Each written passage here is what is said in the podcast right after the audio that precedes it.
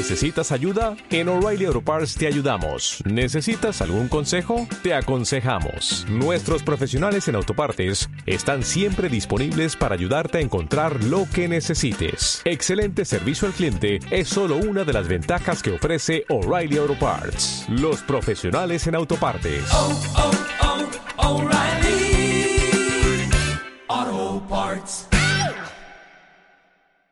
Hola, muy buenas. No sé si lo habéis escuchado, seguro que sí, pero durante el debate de investidura de Pedro Sánchez pudimos escuchar cosas como estas. Señor Sánchez, la democracia española ha tenido dos grandes enemigos, los terroristas y los golpistas. Sin embargo, hoy les ha puesto nuestro futuro en sus manos, al coste de desmembrar el Estado y liquidar el socialismo constitucional. Durante esta sesión de investidura hemos tenido que escuchar a uno de sus futuros ministros alabando la ideología más criminal de la historia de la humanidad, que asesinó a 80 millones de personas en unas décadas. Y no lo digo yo, lo dicen los propios archivos de los regímenes comunistas de la Unión Soviética, China o Camboya, entre otros.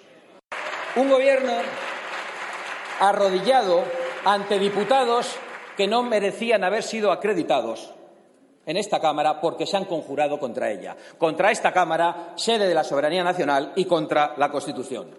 Un Gobierno que cuenta, señorías, con el beneplácito de ETA. Señor Sánchez, a usted no le ha votado ni un solo español para hacer lo que usted está haciendo hoy aquí. Bueno, ante tal apocalipsis, vamos a echar una mano a estos partidos de la oposición en un episodio que he titulado Cómo derrocar el gobierno de Pedro Sánchez. Ya sabéis, hay gente que dice que esta coalición con Podemos no durará mucho. Otros dicen todo lo contrario. Así que cogiendo el capítulo 22, el episodio número 22 de este podcast sobre mociones de censura y cuestiones de confianza, veamos qué debería pasar para que este gobierno se viese obligado a dimitir o simplemente se le echase del poder.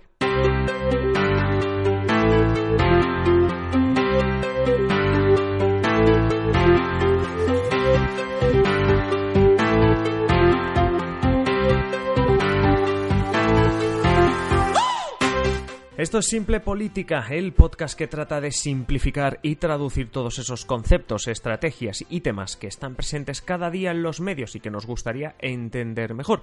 Y hoy pondremos en práctica lo que explicamos de la moción de censura para entender hasta qué punto se podría conseguir la dimisión o el final de gobierno de Pedro Sánchez con el Congreso tal como está a día de hoy. No nos vamos a meter demasiado en consideraciones políticas. Ya sabéis que las decisiones son imposibles de predecir y vamos con casos concretos, con números, con qué pasaría si.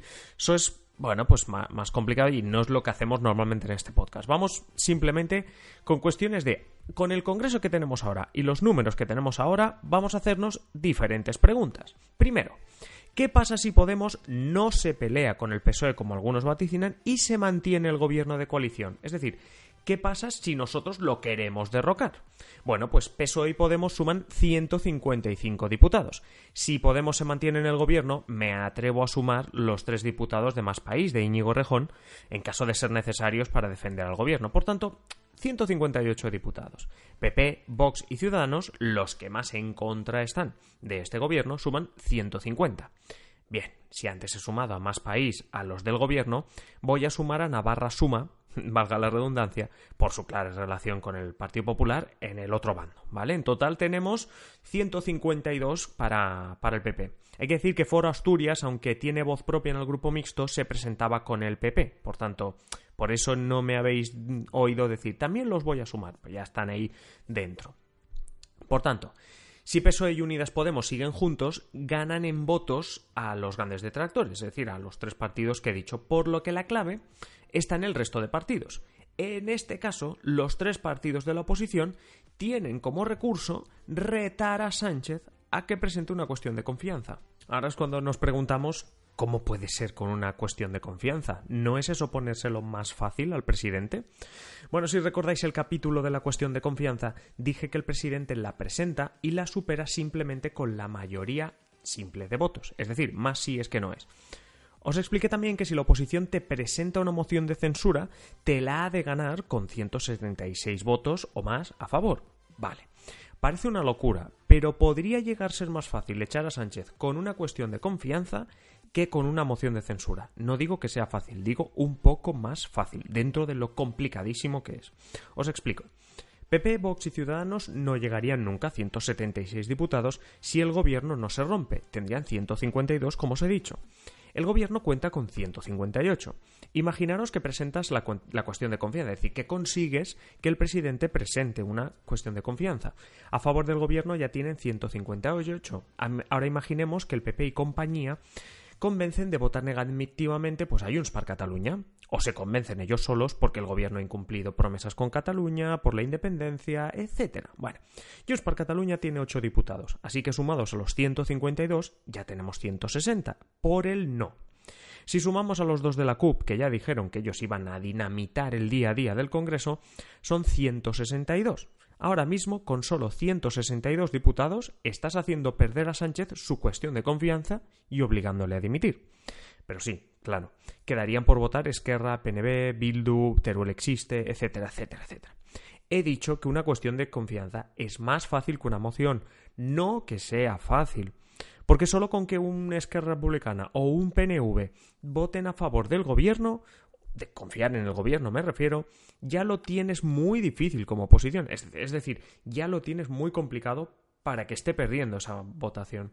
Eso sí, si a todos les diese por la abstención, es decir, si a todos esos Esquerra, PNVs, etcétera, les diese por abstenerse, el gobierno tendría problemas. ¿Y si ocurre una crisis de gobierno fuerte y PSOE y Podemos se separan? Aquí ya entramos en un terreno donde forzar al presidente del gobierno a una cuestión de confianza podría hasta tener éxito. ¿Por qué? Volvemos a los números. El PSOE, solo, él solo, tiene 120 diputados. Como hemos dicho antes, PP, Vox y Ciudadanos y Navarra Suma tienen 152. Como he dicho al inicio, especular el por qué hay una crisis de gobierno que puede llevar a Podemos o a PNV o a Esquerra a votar con el PP y Vox es un misterio, es una película de ciencia ficción. Es decir, ahora no podemos imaginar cómo llegaremos a que Unidas Podemos vote con, con, el PP o Esquerra votando con el PP. Es complicadísimo, eso se tiene que dar en el momento. Lo que está claro es que si del enfado por el divorcio Unidas Podemos se abstiene, ya no digo votar en contra, ¿eh? digo se abstiene en una eh, cuestión de confianza, Pedro Sánchez lo tendría muy complicado, porque debería conseguir que le vote a favor el PNV, que bueno, que puede ser fácil, pero además Bildu, que vete tú a saber, Esquerra, que vete tú a saber también qué quiere a cambio, es decir, en estas negociaciones que hemos tenido estos días, vete tú a saber qué más quiere a cambio. Vamos, que hasta el momento hemos visto la opción más viable para dar al traste con el gobierno de Pedro Sánchez, que es esperar un divorcio entre PSOE y Podemos y forzar a través de votaciones que salen mal al gobierno o simplemente una campaña en medios de comunicación el hecho de que Pedro Sánchez presente una cuestión de confianza, es decir, intimidarlo, amenazarle, decirle, oye, no te atreves a una cuestión de confianza, porque quizás es lo único que, que tendrían estos partidos de la oposición. Esto podría llegar a pasar. Bueno, aquí es la única política ficción que haré hoy, ¿eh? que haremos en este episodio. Está claro que no podemos saber por qué se separarían los dos partidos si lo hacen, ¿eh? porque a lo mejor no, no se divorcian. Bueno, podría ser por algo muy grave o por simplemente un conflicto en una región, en una política, en una ciudad, en una comunidad autónoma. Pero lo que sí sabemos es que a la hora de cuestiones de confianza o cualquier cosa que forzase repetir elecciones, los dos se pensarían muy bien qué hacer. Las encuestas que haya en ese momento, el feeling de cada uno, es lo que les dirá a Unidas Podemos, al PSOE y tal, si es mejor esperar o, oye, no, no, creo que nos va a ir bien si se repiten elecciones. Pensad que a pesar del divorcio es posible que colaboren para aprobar presupuestos o leyes importantes simplemente por aguantar, porque si los dos creen necesario que es mejor aguantar que convocar elecciones ya o podemos abstenerse para forzar al presidente a dimitir. Si creen que eso no es bueno, aguantarán hasta el final, con la opción de antes de no divorcio. Bueno, ¿y qué pasa con la moción de censura? Que casi pensábamos en ello, ¿no? Desde el principio del episodio. Bueno, está claro que es la herramienta principal que tienes si quieres echar al gobierno. Más que nada porque lo de la cuestión de confianza te la tiene que presentar el gobierno, el presidente. Y tú solo puedes retarlo, decirle, oye, que no te atreves. Pero realmente lo único que tú puedes hacer es la moción de censura. El problema para los partidos que quieren echar a Sánchez en esta legislatura es que, aun con divorcio de Podemos, es muy difícil que ganen la moción de censura.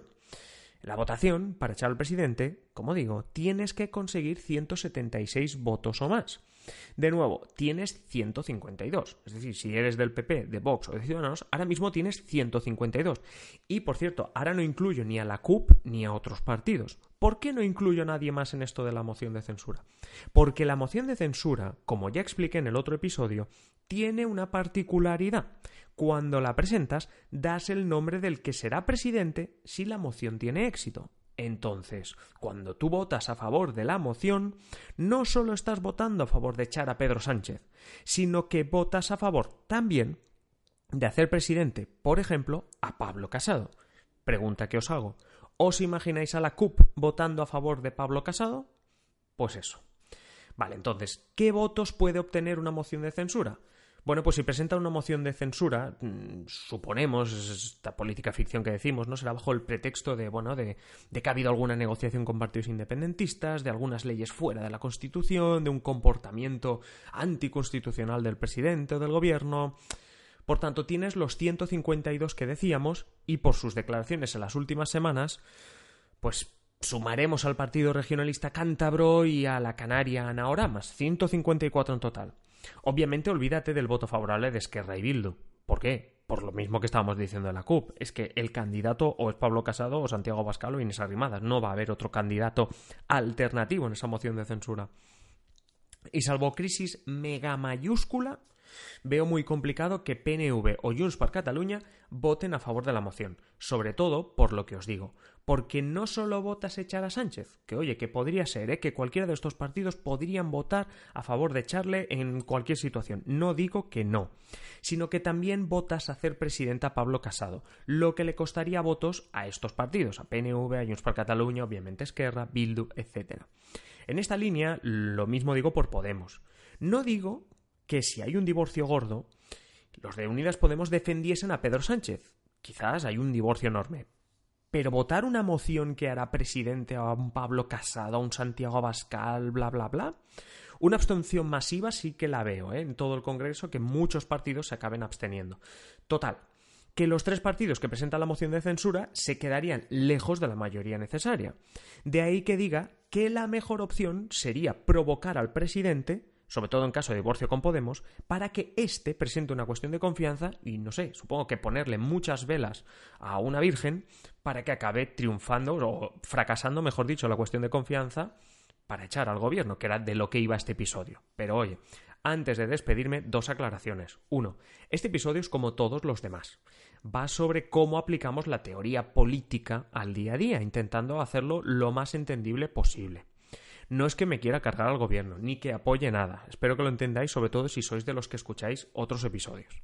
Cuando digo que la cuestión de confianza, este es el punto número dos que quería aclarar, cuando digo que la cuestión de confianza es más fácil que la moción, no digo que sea fácil. No penséis ahora, oye, que se ha fumado este para decir que es fácil echar a Pedro Sánchez. No, en absoluto. Simplemente digo que de todas las opciones que puedes tener en la mesa, pues si tienes alguna posibilidad remota, será esperando el divorcio del gobierno y forzando una cuestión de confianza. Bueno, forzando, retando, porque no, tú no la puedes eh, presentar. Pero bueno. Ahora sí, os digo, como siempre, que si queréis comentarme algo sobre este episodio o sobre lo que queráis, entrad en adriancaballero.net barra contactar y os responderé encantado. Si os ha gustado el episodio, compartidlo en redes sociales y hagamos que más gente conozca este podcast. Os dejo para seguir preparando próximos episodios. Nos encontramos ya en el siguiente. Adiós.